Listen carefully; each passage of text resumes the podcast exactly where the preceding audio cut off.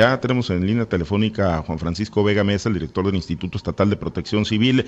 Sabemos que, que, atareados, Paco, fue ayer una jornada larga, intensa, y hoy, bueno, pues todavía se mantiene en el monitoreo, pues para que nos actualices la información y qué puede venir para las próximas horas con estos remanentes de, de Nora. Paco, buenos días.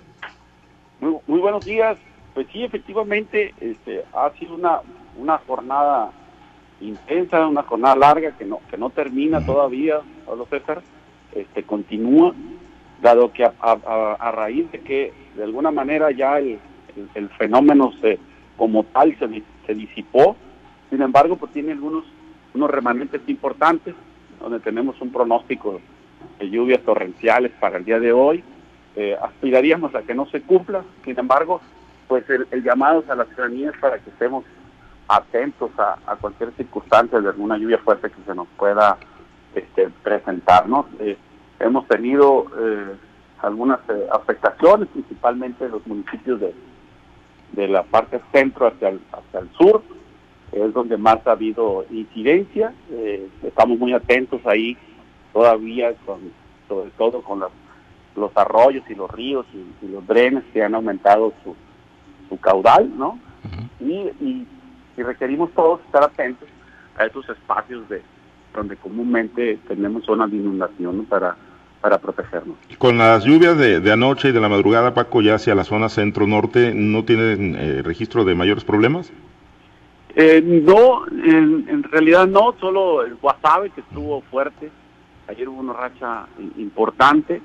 Eh, sin embargo, también tuvimos precipitaciones prácticamente en casi todos los municipios. En el fuerte también tuvimos algunas rachas de lluvias eh, importantes, fuertes pero bueno, no descartemos que en el transcurso del día se pudieran este, presentar también para el norte del estado. ¿no? Todos los cuerpos de protección civil y de rescate siguen activos entonces, siguen Todas las autoridades este, activos y con mucho con mucho apoyo también de la Sedena, de la Marina, de la Guardia Nacional, de la Secretaría de Seguridad Pública y, y coordinados y comunicados este, con todo el sistema de, de protección civil. ¿Tienen datos sobre el acumulado de las lluvias, Paco?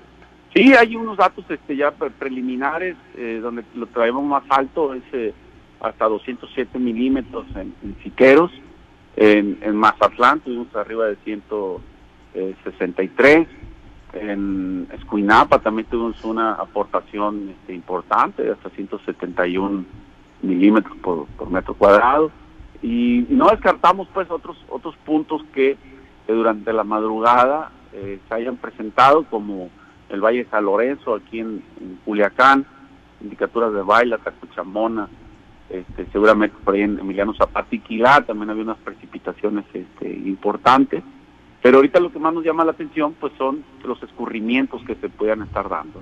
Ok.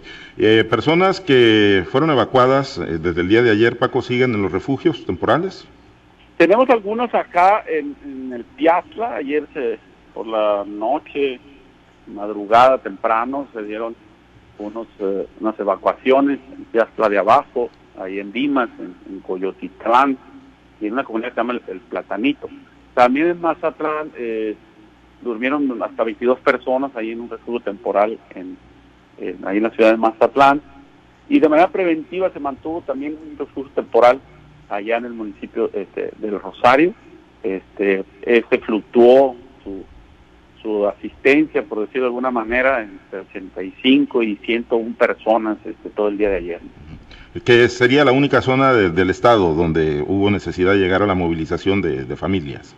Al momento sí, no descartemos que, que, en estos momentos se pudiera estar dando otras movilizaciones también, sobre todo aquí en la parte centro-sur, en la zona de Piazla, en la zona del Valle de San Lorenzo, e inclusive en la misma Mazatlán, que, que no, ha, no, ha, no ha parado de llover, ha sido intermitente la, la lluvia, este, traemos la, los escurrimientos, ya han bajado los niveles, sin embargo los escurrimientos ahí están, entonces no, no descartamos que durante el día ahí mismo tengamos que seguir en esta acción junto con las demás autoridades y en algunos otros puntos esperemos no se ofrezca. Uh -huh.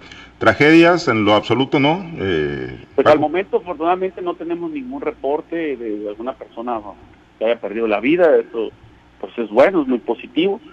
Sin embargo, bueno, ojalá así se, se, se vaya la jornada, que eso es lo más importante, ¿verdad? Que para eso es lo que trabajamos todos los días, todas las instituciones, pues para proteger a las personas. Ya en el recuento, digo, todavía quedan los remanentes y vamos a tener lluvia seguramente, Paco, pero en términos generales, podríamos decir que fue más benévolo de lo que se esperaba este fenómeno. Pues digamos que sí, porque no tuvimos los vientos que, que, hacen de un huracán, ¿verdad? Con rachas de hasta 140 kilómetros por hora, 130 kilómetros por hora. No los tuvimos, este, afortunadamente. Eh, consideramos que posiblemente los vientos los los traía este fenómeno hacia el oeste posiblemente, pero eso ha sido muy, muy benéfico efectivamente porque pues ahí nos pone en riesgo a las personas que viven en, una vivienda endeble, ¿verdad? Que, tienen alta vulnerabilidad, y afortunadamente eso no ha sucedido.